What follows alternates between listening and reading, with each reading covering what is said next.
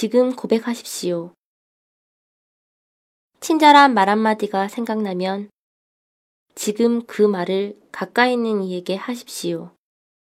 당신이 머뭇거리고 있는 동안 그는 다른 쪽으로 가버릴 것이고 다시는 똑같은 친절의 기회가 오지 않을지도 모르니까요. 지금 말하십시오. 사랑하고 싶으면 지금 사랑한다고 말하십시오. 표현되지 않는 사랑으로 그를 내 곁에 머무르게 할 수 없습니다.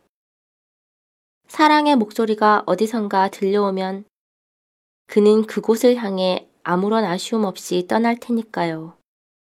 지금 사랑하십시오.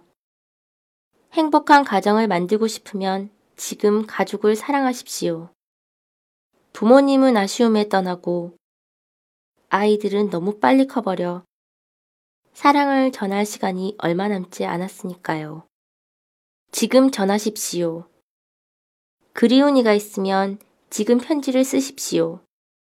지금 편지를 보내지 않으면 당신에 대한 그의 기억이 날마다 작아져 다음 편지가 도착할 쯤이면 당신의 이름마저 생각나지 않아 편지를 반송할지도 모르니까요. 지금 시작하십시오.